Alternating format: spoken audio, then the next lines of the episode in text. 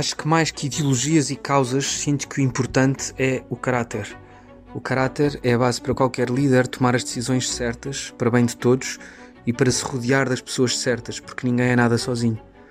O caráter, mais que a esperteza, faz com que o percurso de vida de qualquer pessoa seja um caminho digno, honesto, transparente, feito de mérito e não de encostos.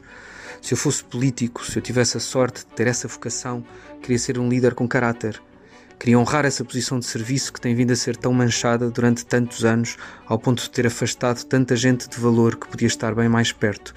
Ninguém de valor quer fazer parte dos esquemas e das negociatas. A conotação que a palavra político tem hoje em dia e a distância que causa é unicamente da responsabilidade dos políticos. E como é que isso se muda? Se calhar aos poucos, pelo exemplo, ou mostrando aos mais novos a honra que é representar um país como Portugal, a honra que poderá ser estar na política em Portugal para que o objetivo seja realmente servir e não o bem próprio.